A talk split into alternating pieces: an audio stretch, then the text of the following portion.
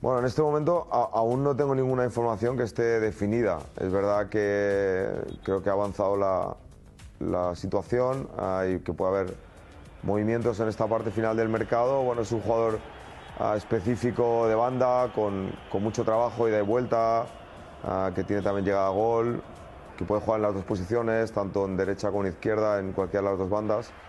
Joven, con mucha hambre, con mucha ambición. am, es un jugador que debutó en el Real Madrid eh, joven y quizá no, ha tenido esa continuidad ¿no? para, para tener los minutos que necesitas en un club tan importante y bueno, nosotros si esa posibilidad se diera, pues es un jugador que viene a ayudar, que viene a aportar y, y a sumar eh, eh, efectivos en esas posiciones que yo creo que desde el último mercado pues nos, quedamos un poco cortos ¿no? en jugadores específicos en, la posición de banda izquierda y banda derecha.